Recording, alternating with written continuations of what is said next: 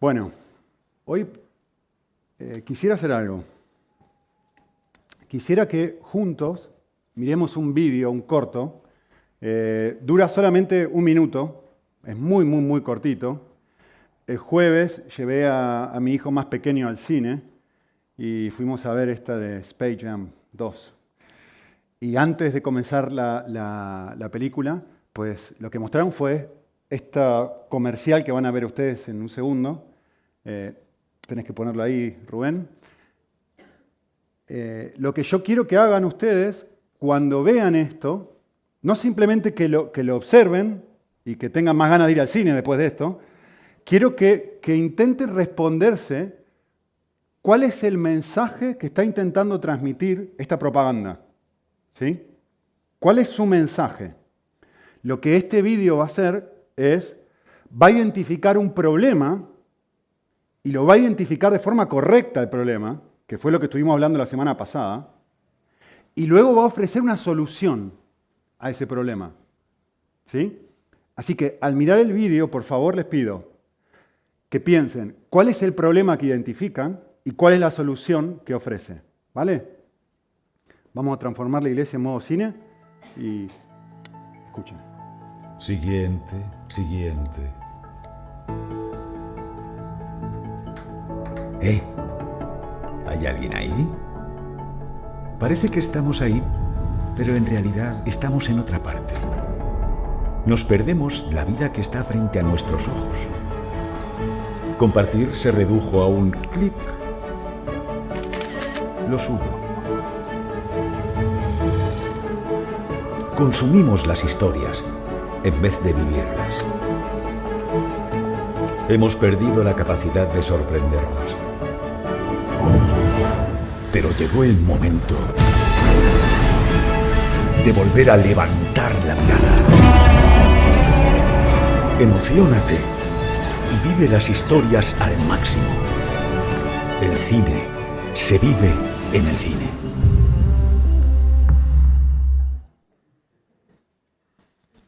fabuloso.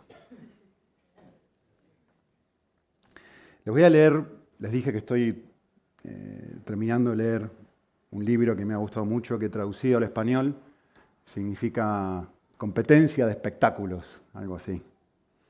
Y hay una frase, un par de frases muy buenas, muy, muy buenas, que él, que escribe. Las reformulé un poco, son traducción mía personal, pero les quiero leer, piensen esto. Dice así. Las redes sociales nos han otorgado un doble rol. Escuchen bien esto.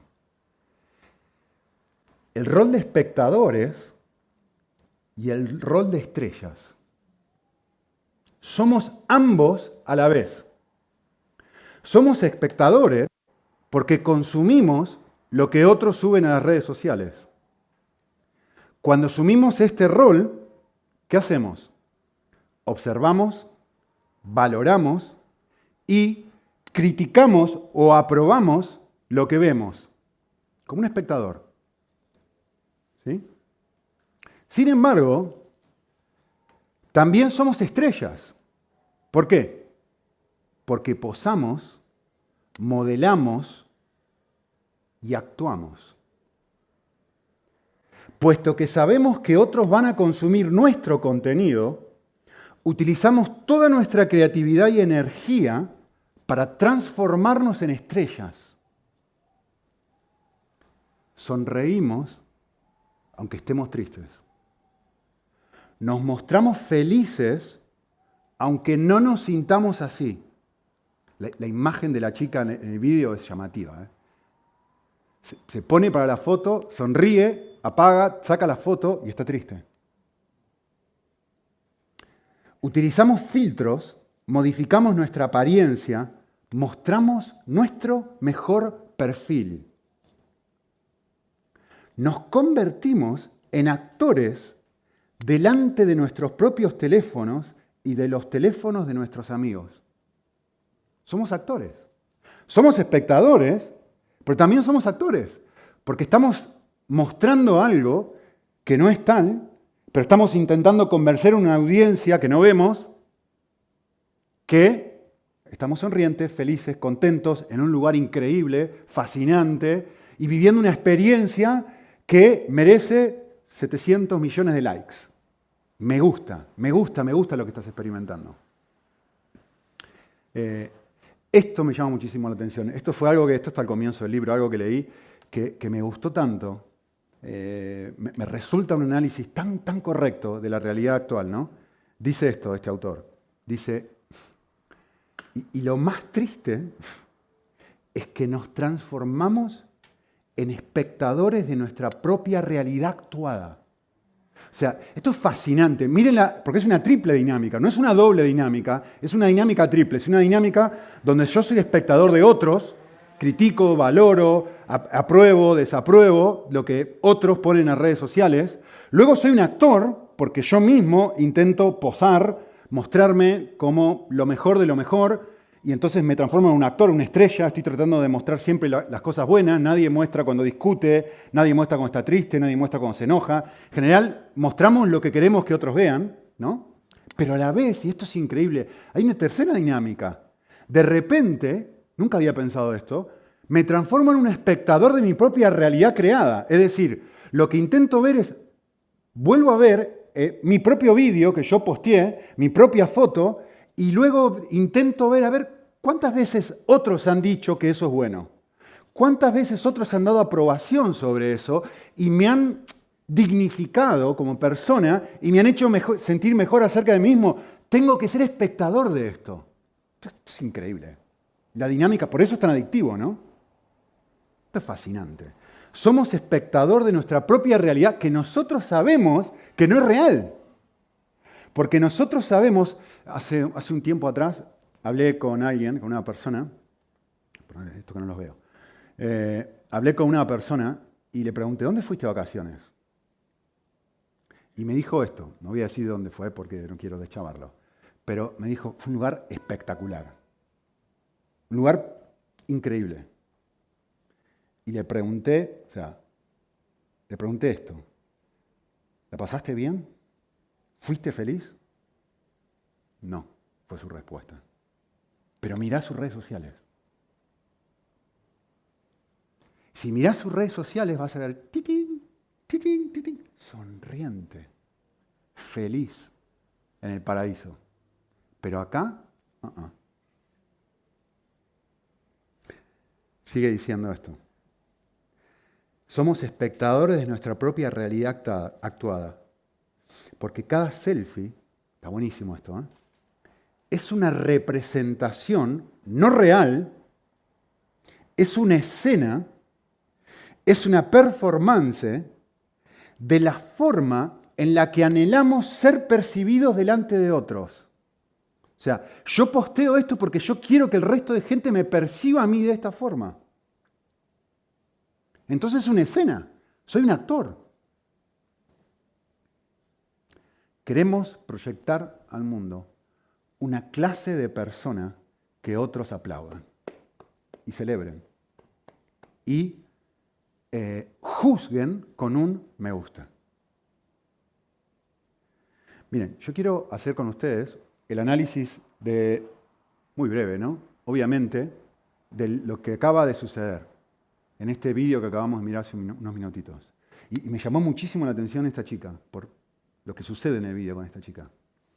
Eh, voy a transcribir las palabras que decía la voz en off, que hablaba. No, todo, pero algunas de las cosas que decía. Miren esto, decía, parece que estamos ahí, pero en realidad estamos en otra parte. ¿Dónde está esta chica?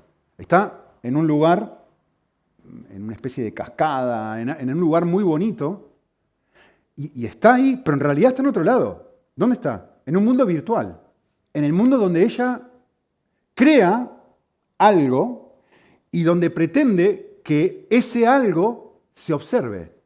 Entonces, físicamente está presente en un lugar, pero su corazón, su mente está en otro. Está acá. ¿No? Eso es lo que está queriendo comunicar el vídeo. Es lo mismo que dije la semana pasada. ¿eh? Miren esto. Muy, muy bueno. Dice, nos perdemos la vida que está delante de nuestros propios ojos. Es decir, pasamos por la experiencia, pero en realidad lo que valoramos no es la experiencia en sí, sino el que otros aprueben esa experiencia con un me gusta. Y nos perdemos la vida, porque ¿dónde están los ojos de esta chica? Los ojos de esta chica tienen que estar al revés, ¿no? Mirando a la creación. Y los ojos de esta chica están mirando el teléfono. ¿Por qué? Porque detrás del teléfono hay miles de ojos, millones de ojos. Entonces nos perdemos de realmente experimentar la experiencia. Que no estoy inventando nada, es lo que está diciendo el vídeo. ¿eh? Vale, miren esto. Dice esta misma voz acertadamente. ¿eh? Consumimos las historias en lugar de vivirlas. Vamos poniendo likes, vamos pretendiendo que nos den likes. Entonces es, un, es un estilo de vida consumista donde quiero que otros me afirmen y yo estoy afirmando lo que otros han vivido. Pero vivo la experiencia en sí. Disfruto de ese momento o no disfruto de ese momento? Última cosa que me llamó la atención de la voz en off. Dice, hemos perdido la capacidad de sorprendernos. Nada nos sorprende ya. Nada nos sorprende. Si nosotros somos capaces de tomar, no tengo mi móvil por acá, tomar el teléfono móvil y mirar como una persona se sube a las ruedas de un avión, se amarra y se cae, y yo puedo ver eso en mi teléfono. Por supuesto, luego cuando escucho a Fito y Melu después, digo, qué aburrido.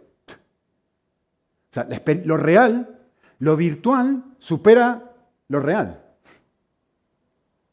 Y esto me resulta mucho más atractivo que lo otro. Ahora, yo les dije esto. Les dije, observen, y cuando estén mirando el vídeo, observen el problema está muy, muy bien analizado, que es este, pero ahora piensen esto. ¿Cuál es la solución que ofrecen? Vuelve al cine. Vuelve al cine. Es la, solución que ellos ofrecen es, no se ve muy bien ahí la chica, es alguien mirando una pantalla y decir, no mires esta pantalla, mira esta. O sea, piensa en lo que está diciendo, por favor. Emocionate, dice. Vuelve a emocionarte. Es más, hay otra frase que dice ahí que también la anoté, eh, que dice, vive las historias al máximo. Pero un momento, hace 10 segundos acababas de decirme que no vivimos porque estamos mirando una pantalla y ahora tú vienes a darme la solución, que la solución a este problema es vivir una experiencia diferente, en un lugar oscuro, donde ¿qué estoy haciendo? Concentrado mirando una pantalla por durante una hora y media. ¿No, no, ¿no encuentran esto paradójico? No resulta, esto es lo que el mundo te ofrece.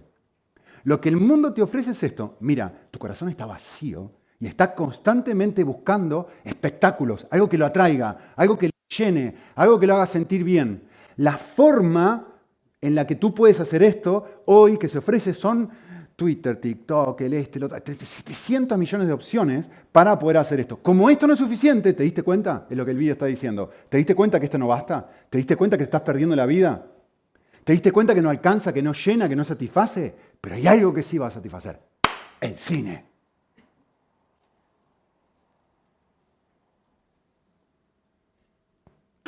Te están tratando de enganchar.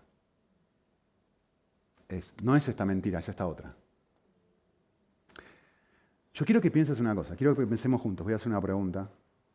Vamos a pasar la mitad del mensaje repasando lo que dijimos la semana pasada haciendo un repaso de todo lo anterior, porque es muy, muy, muy importante. Yo quisiera que pienses esto, quitando a, las personas. ¿sí? Acá no, estoy, en mi pregunta no estoy incluyendo a, personas, tu familia, tus eh, cualquier otro individuo. Quitando a tus seres queridos. ¿Cuál es tu bien más preciado? Pensad un segundo. Si tuvieras, decir, tuvieras que decir qué es lo más valioso que tienes quitando a tus seres queridos, ¿qué dirías? No, respondan, piensen. ¿Tu coche? ¿Tu casa? Algunos dirían, ¿mi cuenta bancaria? Más valioso que nada de eso. ¿Qué, es lo más valioso que tienes? Los voy a ayudar con una adivinanza. Esta la, creé yo, ¿eh? a ver si sirve de algo. ¿Qué es aquello que toda persona en este planeta tiene, sea rico o pobre? Da igual, ¿eh? toda persona tiene y que el resto de las personas están intentando robarle o están intentando quitarle, están intentando decirle, dame esto, dame esto, dame esto. ¿Qué es? ¿Saben qué es? Tu atención. Todo el mundo quiere tu atención. Y todo el mundo busca atención. La última vez dijimos, la atención es la habilidad de abstraerse del resto de cosas que claman por nuestro interés con el objetivo de enfocarnos en algo. Y si se acuerdan, Dios también quiere esto. ¿Sí? No estén de acuerdo, ¿no es el bien más valioso que tienen? Miren, pregunta. ¿Qué es lo que quiere cualquier persona que sube una publicación a Facebook, a Instagram, a YouTube o TikTok? ¿Qué quiere? Piensen, no respondan, piensen. ¿Qué es lo que esta persona quiere? Imagínense lo triste que sería eh, subir una foto a Facebook y que nadie la mire. ¿Seguirías usando Facebook? ¿Seguirías usando YouTube subiendo tus vídeos o a TikTok? ¿Seguirías subiendo vídeos a TikTok? Si ninguna otra persona lo pudiera ver o lo fuera a ver, dejarían de usarse. Lo tendrías tú solito en tu móvil, pero no lo subirías a una red social. Porque lo que tú quieres es atención. Tú quieres que otros miren esto. Y lo que quieren el resto de las personas que suben es exactamente lo mismo, que tú mires eso. ¿Qué es lo que busca un director de cine al filmar una película? Lo mismo, captarte la atención tus ojos, tu corazón, que te deleites en su obra. Lo mismo que quiere una persona en Facebook, que te deleites en tu, que, que tú te deleites en su experiencia.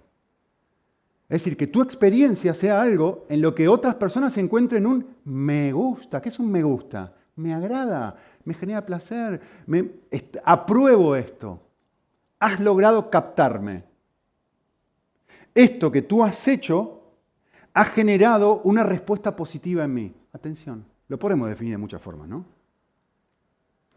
Miren, ¿qué es lo que intenta hacer un director cuando, o estas novelas de media tarde, son de media tarde en Argentina, de media tarde, acá cuándo son las novelas?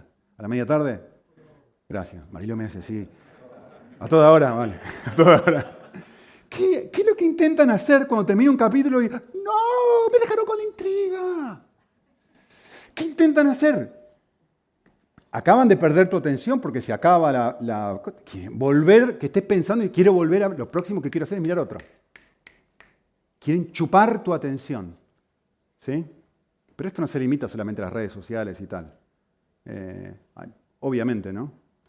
Eh, ¿Qué es lo que quiere una chica o un chico cuando se viste de una forma seductora? ¿Qué quiere?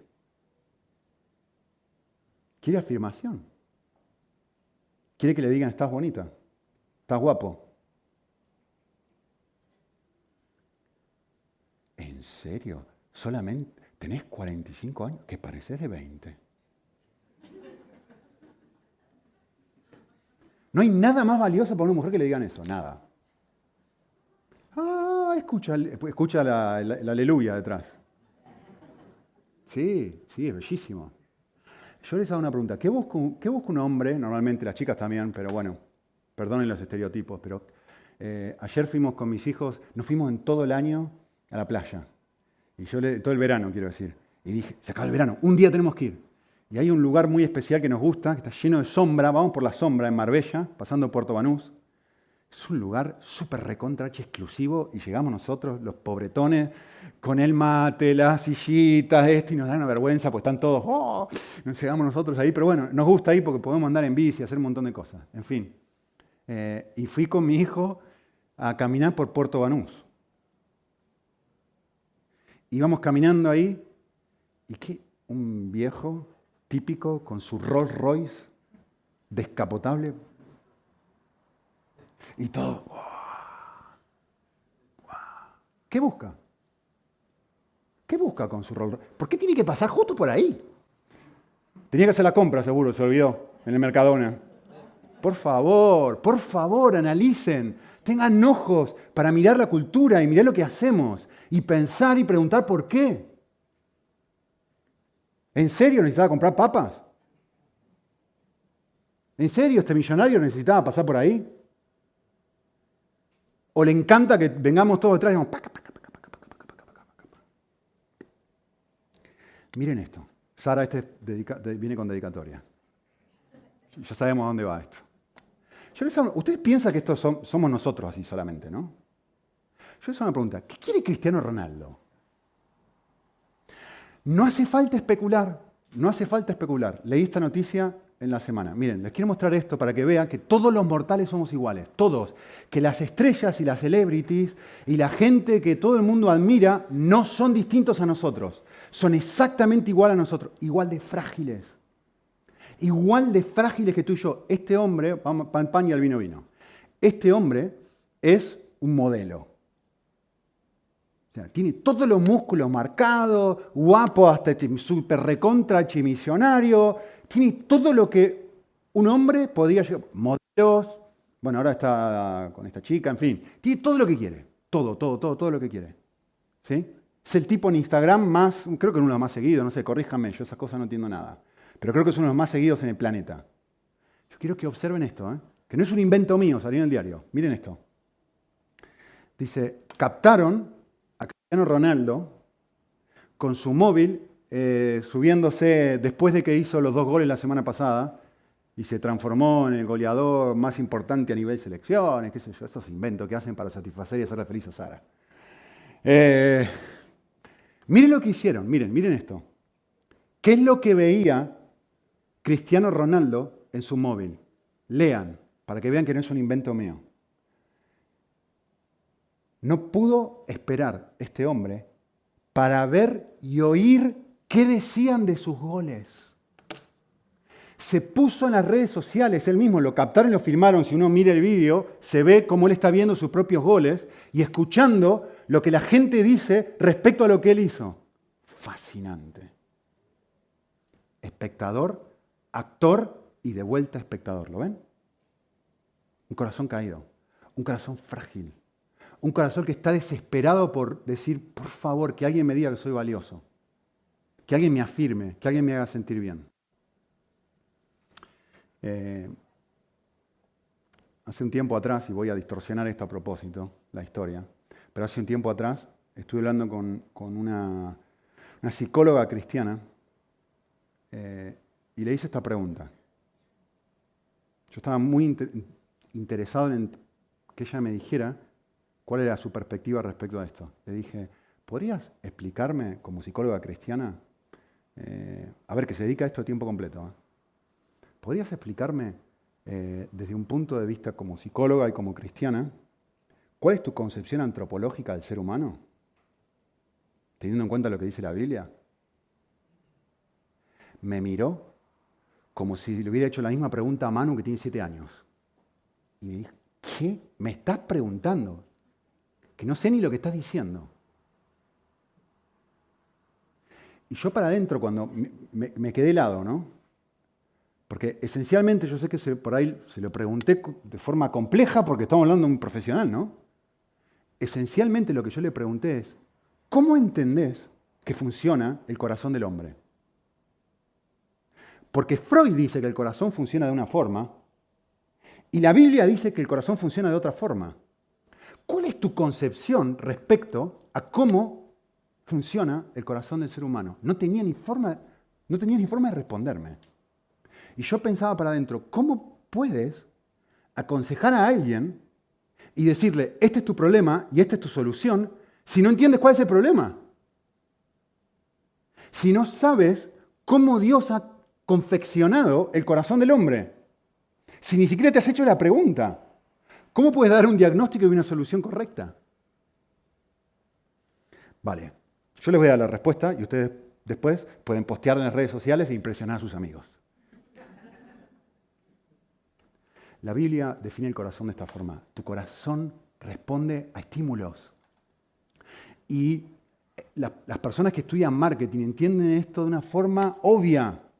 Tu corazón responde a aquello que ve atractivo y valioso. Palabras de Jesús. Mateo 6. Donde esté tu tesoro, allí estará también tu corazón. Es decir, ¿cómo hacemos para raptar tu atención? ¿Cómo hacemos para raptar tu corazón? ¿Cómo hago yo? ¿Cómo hace una persona que trabaja en los medios de comunicación para que compres algo que no necesitas? Te tiene que presentar un tesoro, algo atractivo, algo bello, algo agradable para que tú compres para que tu corazón sea seducido y movido a ir al cine, a comprarte ropa nueva, a lo que sea, a irte de vacaciones, da igual, finalmente. Tu corazón y mi corazón responde a estímulos. Tú y yo, desde un punto de vista bíblico, fuimos creados para experimentar asombro. Hay una frase latina, les va a sorprender esto, es una frase que utilizaban los puritanos. ¿Sí? Y los puritanos decían esto. Decían, omnis vita, gustu ducitur. Traducido, toda vida es dirigida por sus gustos. Esto es muy profundo. ¿eh? Toda vida es dirigida por sus gustos, que es otra forma de decir lo que dice Mateo 6:21. Tu corazón va detrás de cualquier cosa que le agrada, que le causa placer. ¿Por qué una persona trabaja como loco y trabaja y trabaja y trabaja y trabaja y trabaja y no deja de trabajar y deja de trabajar y deja ¿Por qué su vida está dirigida por el trabajo? No es por el trabajo en sí, es por el gusto que tiene, por el anhelo, por el deseo que tiene dentro de su corazón. ¿Qué es? Lo que sea, yo no sé, no soy el Espíritu Santo. Ganar dinero, sentirse seguro financieramente, irse de vacaciones, eh, cambiar el coche. Y por eso trabaja y trabaja y trabaja y trabaja y trabaja y trabaja y trabaja. Y su vida está dirigida por lo que quiere. Tiene un tesoro y por eso trabaja. Su corazón ha sido conquistado por ese tesoro. ¿Cuál es ese tesoro? Da igual. Da igual. El corazón responde a estímulos. Por supuesto me puedo autoconvencer y decir, no, es que soy responsable, es que Dios me ha llamado a trabajar y así. Puede ser que sí, no digo que no. Pero también puede ser que lo que realmente, tu gusto más profundo es, me quiero sentir seguro. Y si no tengo dinero, si dinero en el banco, me siento inseguro. O tu gusto puede ser, da igual, eh, quiero cambiar de ropa de una manera regular, por lo tanto necesito dinero, por lo tanto necesito trabajar más. Quiero comprar una casa, por lo tanto necesito... Puedes seguir. Tu vida está dirigida por tus gustos. Que es otra forma de explicar Mateo 6:21. ¿Sí? Eh, la semana pasada, cambié la imagen ahora, pero me pareció algo muy, muy buena. Lo que dijimos la semana pasada es, tenemos el mundo del espectáculo y tenemos el mundo espiritual. Y los dos generan atracción. No, por supuesto, repito para los que no estuvieron la semana pasada, con el mundo del espectáculo no me refiero solo a las redes sociales, la tele, y tampoco estoy diciendo que eso está mal, ¿eh? que ya les digo que fui al cine, ¿eh? no estoy diciendo que está mal, estoy tratando de que analicemos el, el poder que tienen para atraernos y brindarnos una pseudo vida. Eh, quiero que miren el versículo 16, Gálatas 5, 16, dice así. Aquí hay dos realidades que están en juego. Está la realidad del espíritu y la realidad de la carne. Y, el texto dice esto, cuando tú estás siendo atraído por el espíritu, cuando tú estás andando en el espíritu, ¿qué es lo que sucede? De repente, el imán, acá lo puse de espectáculo para seguir con la idea de la, semana pasada, pero el imán de la carne va perdiendo su poder. ¿Por qué? Porque yo estoy siendo chupado, succionado hacia lo espiritual. Es lo que dice el versículo, lean. Andad por el espíritu y de esa forma no cumpliréis el deseo de la carne. Es que esto es automático. Cuando tú eres seducido o, o atraído por uno, automáticamente te alejas del otro. Y cuando eres seducido o atraído por este mundo, automáticamente te alejas del otro. Miren, versículo 17. Porque el deseo de la carne es contra el espíritu. Es decir, acá hay una lucha entre uno y otro. ¿Sí?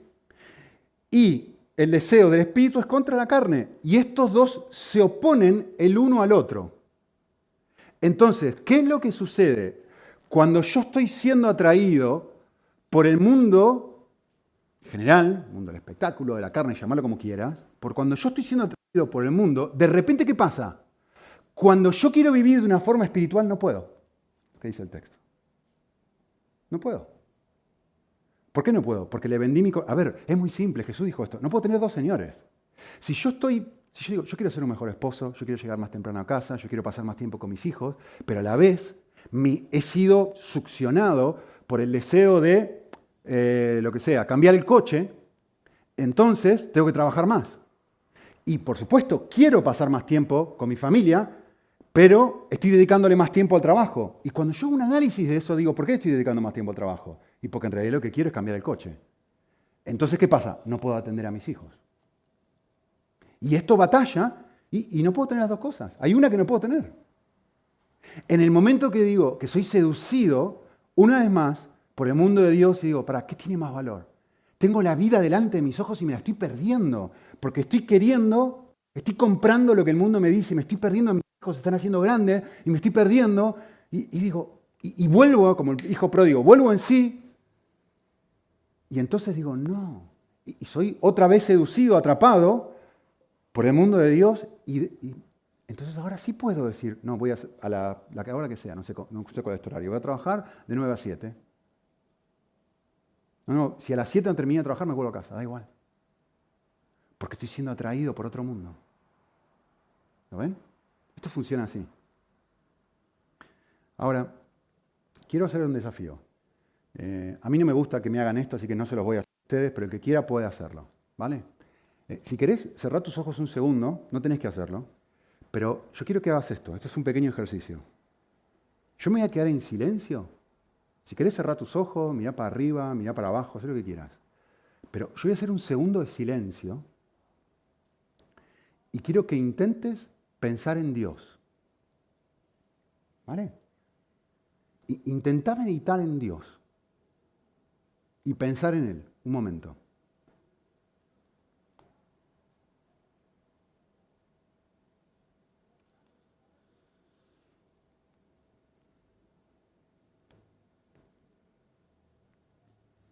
Vale, ahora quiero que hagas esto.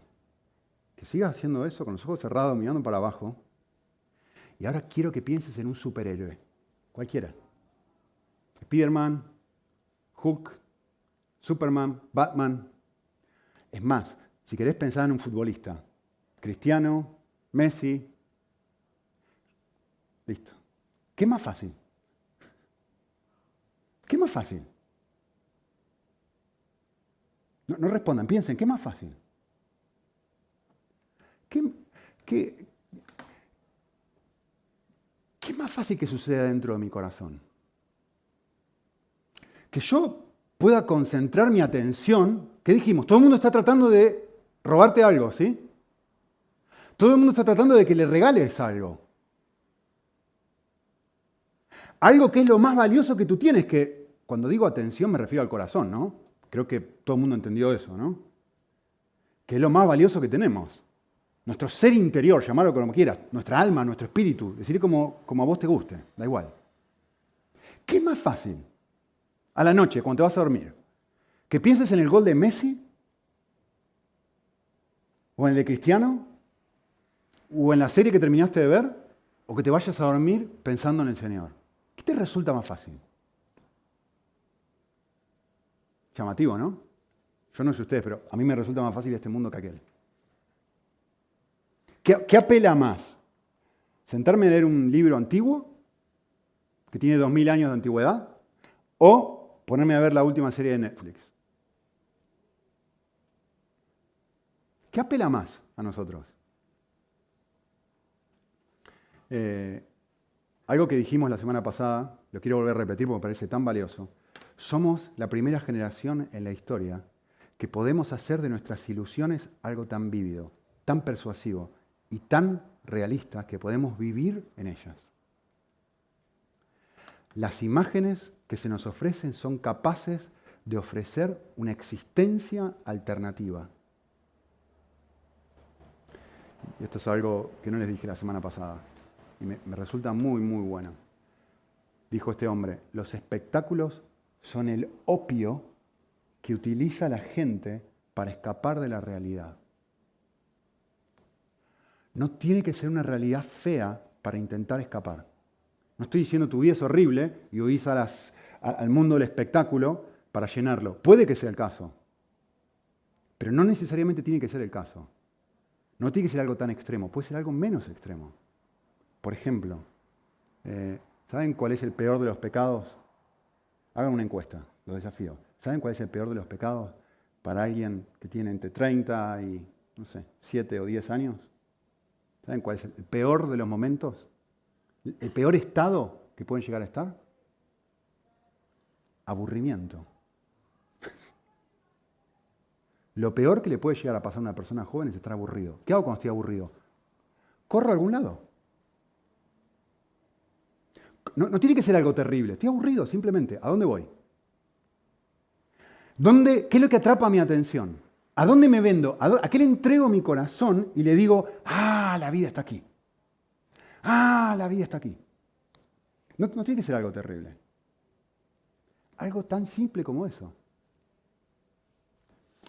La semana pasada dijimos, traté de usarles esta ilustración, dijimos que si Cristo es este edificio, el Espíritu Santo es como un foco que lo ilumina de la noche y me permite ver los detalles y la belleza del edificio. ¿Sí? Y que justamente esa es su tarea, mostrarme lo especial y lo lindo que es el edificio. Vivimos en oscuridad, la imagen es, y si alguien no hace algo, yo siempre voy a encontrar lo que el mundo me ofrece más atractivo que la persona de Cristo.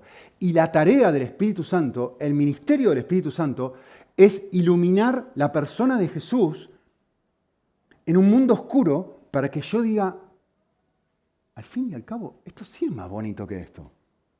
Cristo sí es más atractivo que todas estas cosas. Y, eso es la vida espiritual. La vida espiritual es una experiencia en donde los ojos de mi corazón son iluminados y donde voy encontrando cada vez más y más y más placer en la persona de Jesús. ¿Sí? Entonces dijimos que andar en el espíritu significa encontrar deleite en un nuevo espectáculo. Pero no solamente algo místico, sino que justamente, por eso hablamos del fruto del Espíritu, es algo que me transforma, ¿qué cosas? Lo que pienso, lo que siento y cómo actúo, lo transforma. Si no lo transforma, es porque soy un religioso que dice creer en Jesús, pero que no ha tenido una experiencia verdaderamente espiritual. ¿Sí? Muy bien. ¿Qué dijimos la semana pasada de, cómo, cómo, hacemos para que esto crezca? Yo les dije que la clave está es, entre un mundo y el otro es un mundo es invisible y el otro es visible. Entonces la clave está en hacer crecer la fe. En que mi fe en el mundo invisible crezca. ¿Cómo crece la fe? Dijimos. Crece cuando soy expuesto a la verdad. Crece por el oír. Escuchando. Este momento, espero, tu fe está creciendo y diciéndote, sí, es verdad, estoy siendo engañado, voy al cine y estoy siendo engañado por una propaganda. ¿Sí? Y dijimos esto, nuestra fuerza como cristianos viene de enfocar nuestra atención en lo divino. Por eso tenemos grupos pequeños, por eso leemos, por eso somos una comunidad que lee.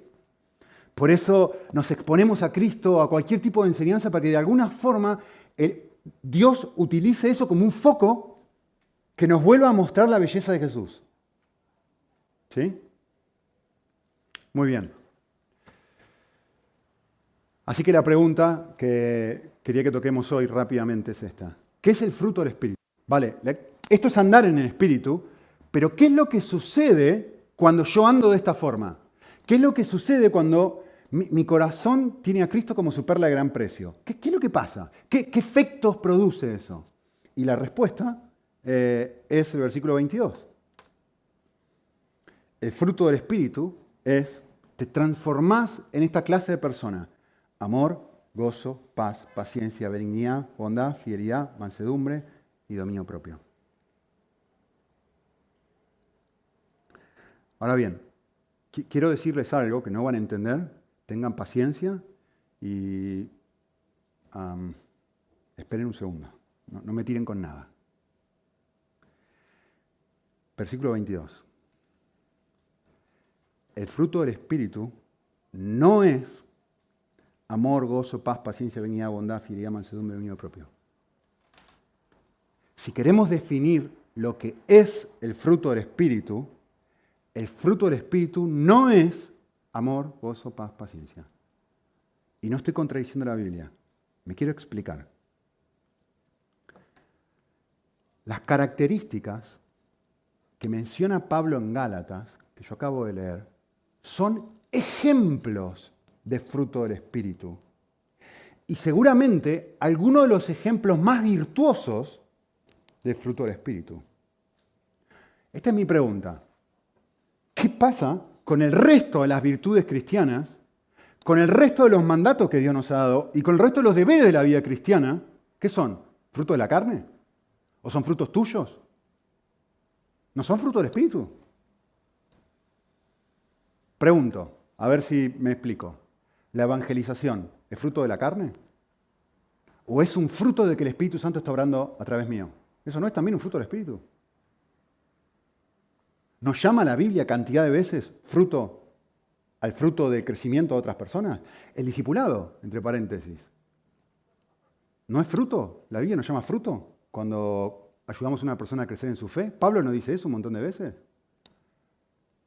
La generosidad, cuando me transformo en una persona generosa, ¿nace de mí o nace de la influencia del Espíritu Santo en mi vida? Eh, ¿Y el servicio? Cuando yo sirvo a Dios, ¿es un fruto de mi esfuerzo? ¿Es un fruto de mi capacidad o es un fruto del Espíritu de Dios que está orando en mi corazón? Vale, les voy a definir qué es el fruto del Espíritu. El fruto del Espíritu es todo obrar del Espíritu de Dios en la vida del creyente. Todo obrar. No, estas nueve cosas. Estas nueve cosas son ejemplos son características, son marcas de una persona que está, que Cristo es su mayor tesoro. Y Pablo está diciendo, ¿cómo se vería una persona en la cual el Espíritu Santo está influyendo? ¿Sí? De hecho, miren, para que vean que no me equivoco, de hecho, el texto dice así, miren, dice, voy a compartirles las características que tiene una persona que está caminando en la carne. Y dice, eh, versículo 19, las obras de la carne son evidentes. Es decir, un momento, si dice son evidentes, significa que cualquier persona puede reconocerlas. Es decir, cualquier ser humano puede ir y mirar y decir, esto no es una persona llena del Espíritu de Dios. ¿Cuáles son? Y empieza a dar ejemplos, miren. Dice, entre las cuales son, están inmoralidad, impureza, sensualidad, idolatría, hechicería, escuchen esta, ¿eh? pleitos, celos, enojos, rivalidades, disensiones, sectarismos, envidias, etc. Y dice en versículo 21, y cosas semejantes a estas. Con lo cual, claramente está diciendo que son las únicas. Esto es un ejemplo, esto es un listado incompleto de cómo se ve el corazón de una persona cuando está siendo dominada por sí mismo. Está viendo la carne. Y luego va a hacer un contraste y va a decir, déjame que te cuente, o mejor dicho a los Gálatas, cómo se ve una persona externamente que está siendo dominada por el Espíritu y va a dar ejemplos. ¿Sí?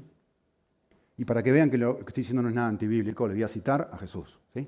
Así que no, no, es mi idea, es la idea de él. Jesús eh, dijo esto. Juan 15, ahora les leo esa frase. Yo soy la vid y ustedes son las ramas, el que permanece en mí eh, y yo en él. Este da mucho fruto, porque sin mí no podéis dar qué? Las nueve cualidades que menciona Pablo, no, no, no. Nada espiritual tú puedes producir sin mí. Entonces, el fruto del Espíritu no son solamente nueve cualidades que menciona Pablo, sino un sinnúmero de afectos, actitudes y comportamientos que se corresponden con los mismos afectos, actitudes y comportamientos que tiene Dios mismo. todo lo espiritual que sucede en tu vida es un fruto del Espíritu. El resto es carne. Con esto no quiero decir que estos nueve no sean importantes. De hecho, a partir de la semana que viene lo que vamos a hacer es analizarlos uno a uno. Así que miren si serán importantes. Lo, que quiero que entiendan es qué significa el fruto, la palabra fruto, no los ejemplos de fruto. ¿Sí? Así que, ¿qué es el fruto del Espíritu? Son marcas visibles de algo invisible que está sucediendo dentro del corazón. ¿Qué fue lo que dijimos? ¿Qué es lo que está sucediendo a nivel invisible? A nivel invisible, la persona espiritual, verdaderamente espiritual, ¿qué está pasando? Esta persona está empezando, está viendo por, obra del Espíritu Santo el foco, está viendo el edificio y está diciendo, es maravilloso, Cristo es maravilloso, su obra es maravillosa, el Evangelio es maravilloso, Dios es maravilloso. ¿Cómo, hago? ¿Qué, toque? ¿Verbalizar esto? No, lo que dijo Fito hace un ratito. ¿Se acuerdan sobre el ayuno? ¿Qué hacen los musulmanes? Te dicen, yo estoy ayunando, yo estoy ayunando. ¿Y Fito qué dijo? No, yo no le digo a nadie que estoy ayudando. ¿Por qué? Porque ayunar me causa placer porque puedo encontrarme con Dios. ¿Qué es el ayuno? Una marca visible de algo invisible, de que encuentro placer en Jesús. ¿Qué es el ayuno de un musulmán? Lo escucharon hace una hora. Es una marca visible de algo que no está sucediendo en el corazón. Por eso tienen que verbalizar y decir a todo el mundo, estoy ayunando. Ay, ¿Cómo era la palabra que me olvidé? Una palabra ahí media rara en árabe. Uh, estoy sufriendo. Uh, estoy sufriendo. Me hizo acordar Mateo 6, ¿se acuerdan? Cuando ayunéis, lávense la cara. Porque el ayuno es una realidad, es una marca visible de algo que está sucediendo de forma invisible dentro del corazón. Hay un deleite nuevo. ¿En quién? En Dios. Eh, con mis hijos eh, estuvimos viendo hace poquito eh, la, serie de películas del Hobbit. Me encantó. Los tres lo disfrutamos mucho. Ayer terminamos de ver El Señor de los Anillos, nos acostamos tarde, muy tarde. Nos costó levantarnos hoy. Pero a los, todos nos gustó más el Hobbit. y le voy a decir por qué.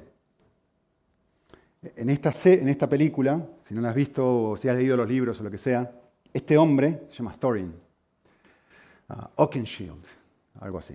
Siempre le, mezclo el nombre. Esto era el hijo de un rey. Su reino fue destruido por los orcos, creo. Eh, en fin, destruyeron su reino.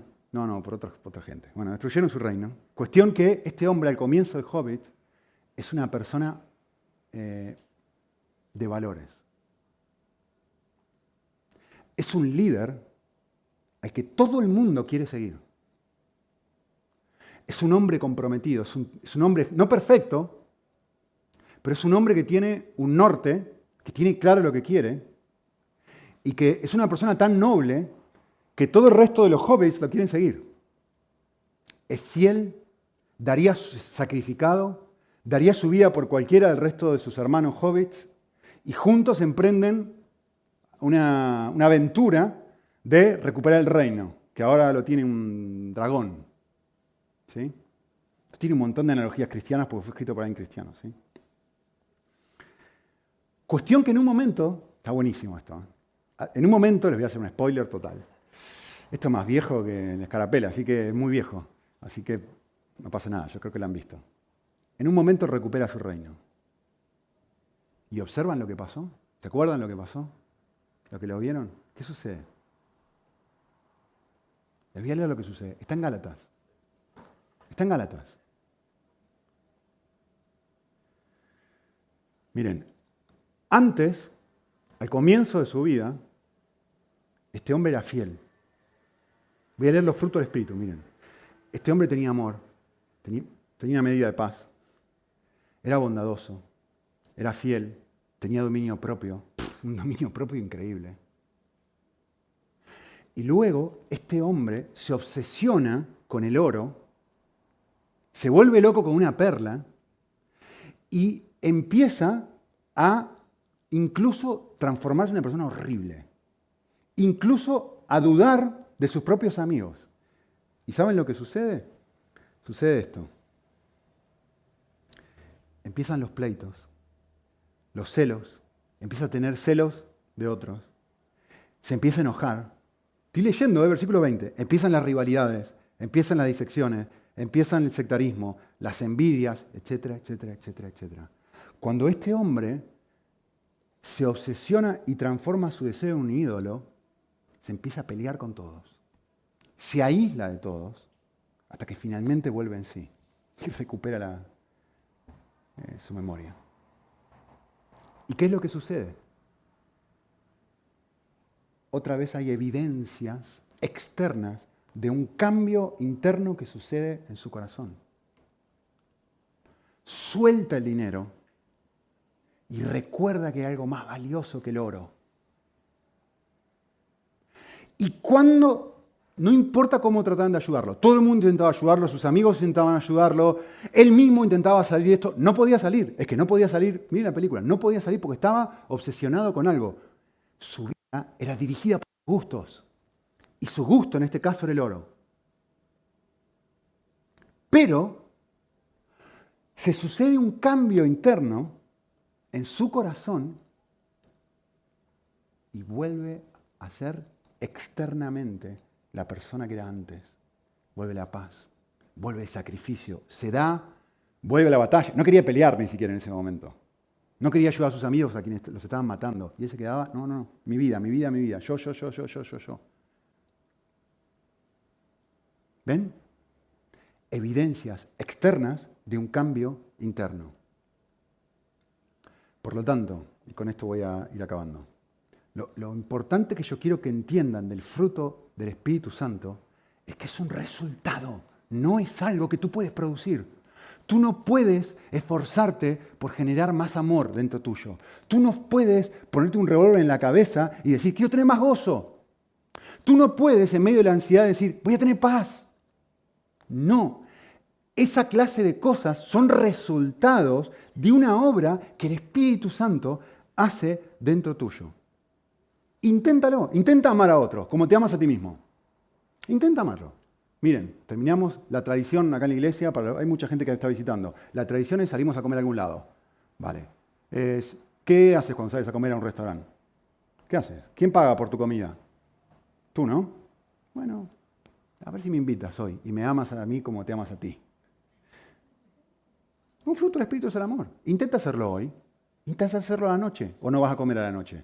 Intenta hacerlo mañana y pagar por la comida de todo el mundo a lo largo de todos los días. Amar al prójimo o a ti mismo. Miren, una sola cosa. Es imposible. Y ese es el punto que quiero que entiendan. Que esto no es difícil, esto es imposible. Esto no es fácil, no es, bueno, me voy a forzar y no, no, no, no. Esto es algo que solo se puede vivir como resultado de estar lleno de Dios adentro. Si yo no estoy lleno de Dios, no puedo vivir este listado de cosas que evidencian que estoy lleno de Dios. Entonces no tengo que esforzarme por vivir estas cosas. Tengo que esforzarme por estar lleno de Dios, por llenarme de Dios. Por eso la clave es tu atención. Por eso la clave es tu corazón. Por eso la clave es que el Espíritu Santo alumbre el edificio. Desafío. Lee el pasaje sustituyéndolo por esta pregunta. Mira, Versículo 22.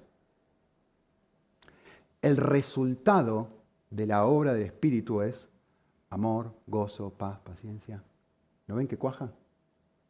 La marca que el Espíritu Santo está trabajando en ti es amor, gozo, paz. La marca que el, el, resultado de que tú, el Espíritu Santo, no esté trabajando en ti es que te peleas con otros, que tenés celos, que te vendes a la pornografía, sensualidad, impureza. ¿Ven? Estas son las evidencias externas de que no se ha producido un cambio aquí. Así que quiero decirles una cosa, y, por favor entiendan la palabra en el contexto que le voy a decir. El Espíritu Santo no te da un nuevo poder en el sentido técnico de la palabra. No es que el Espíritu Santo te da un nuevo poder y yo digo, vale, ¿qué, significa que estoy lleno del Espíritu? Ah, que tengo más fuerza, que tengo más energía. No, es un poder, no es que, que te enchufas y de alguna manera estoy enchufado al Espíritu. No, no, no es eso, no es eso. El Espíritu Santo no te da un nuevo poder, aunque la Biblia utiliza esta imagen. ¿eh? Pero quiero que entiendan el concepto. ¿sí? Lo que el Espíritu Santo hace, y eso es lo que determina si estás lleno o no estás lleno de Él, lo que el Espíritu Santo hace es darte un nuevo deleite es apuntar a Cristo y mostrarte Él es la perla de gran precio. Él es mejor que el dinero, Thorin. Él es el ser más atractivo del universo, mejor que Avengers, mejor que Netflix, mejor que ropa nueva, mejor que me den 18 millones de likes, mejor que cualquier cosa. Esa es la evidencia de que tú estás siendo lleno y seducido y atraído por el Espíritu de Dios. Que cambian tus deseos, lo que te causa placer. Eso es, eso es ser una persona espiritual. Por supuesto, la evidencia externa de que eso ha sucedido es que tenés cada vez más amor, de que cada vez sos una persona más gozosa. ¿Por qué? Porque necesitas menos likes. Ahora no si te dan un like, no es que no podés postear en Facebook. Claro que podés postear en Facebook, pero ya no te, no te afecta si te dan 200 likes o te dan dos. Porque tenés gozo, ahora tenés gozo del bueno, entonces no te afecta. Creo que podés mirar una película, pero no tenés que mirar 200 películas, porque tenés paz real. Porque los resultados empiezan a ser evidentes, porque ahora tenés dominio propio. ¿Pero por qué? ¿Porque te forzaste por esto? No, porque tuviste un cara a cara con alguien. Y supuestamente ese alguien es el ser más atractivo del universo. Esto es la vida cristiana.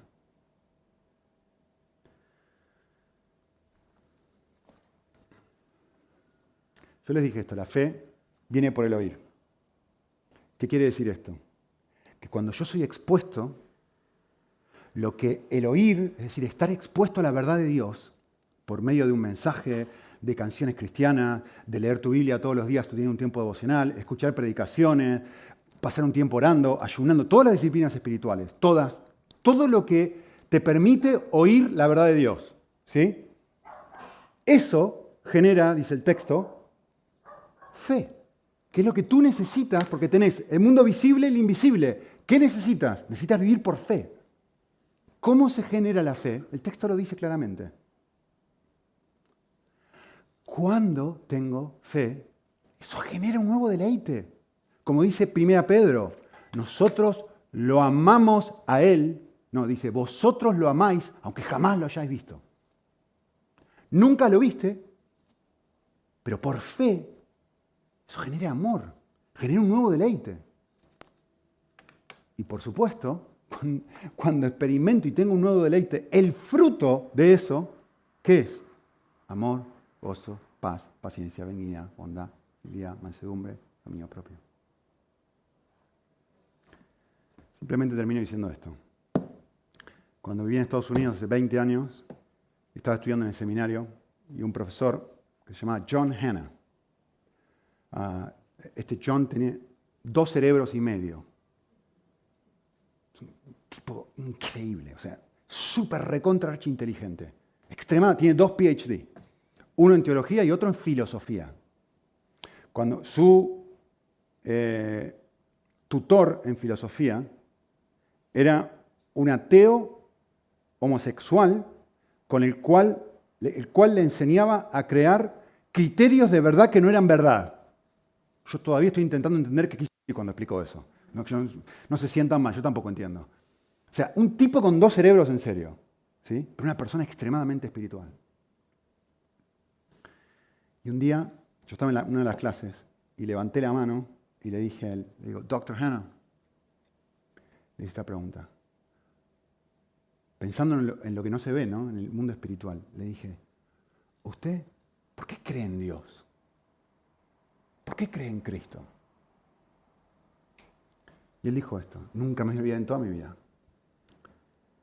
Esta es una persona muy pausada, que piensa las cosas 18 millones de veces antes de decirla. ¿eh? Si se acuerdan los autos locos, ¿vieron el profesor Lokovich? ¿Saben lo que estoy hablando o no? Una, persona, ¿vieron esos típicos profesores que tienen todos los pelos parados, que decís, este se pasa de inteligente? Bueno, este era así. Yo le dije esta pregunta, esta pregunta, ¿usted por qué cree en Dios? Y él dijo esto. Y, su respuesta, espero sea tu respuesta. Él dijo esto. Dijo, yo creo en Cristo porque tenía un encuentro con Él.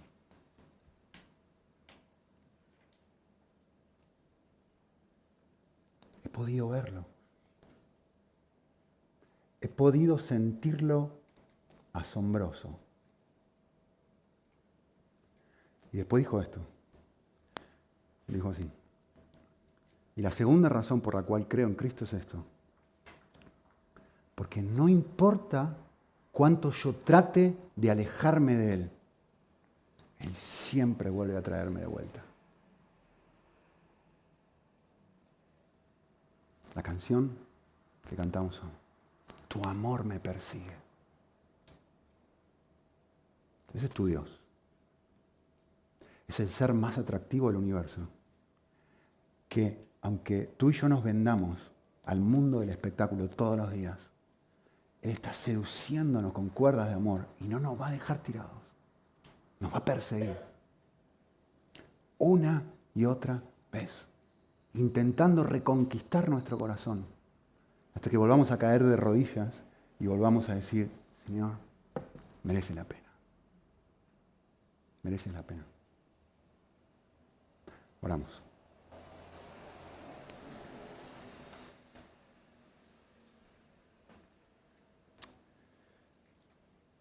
Señor, queremos experimentar el fruto del Espíritu, pero antes que eso queremos experimentar lo que es andar en el Espíritu. Verte precioso, atractivo, valioso, increíble.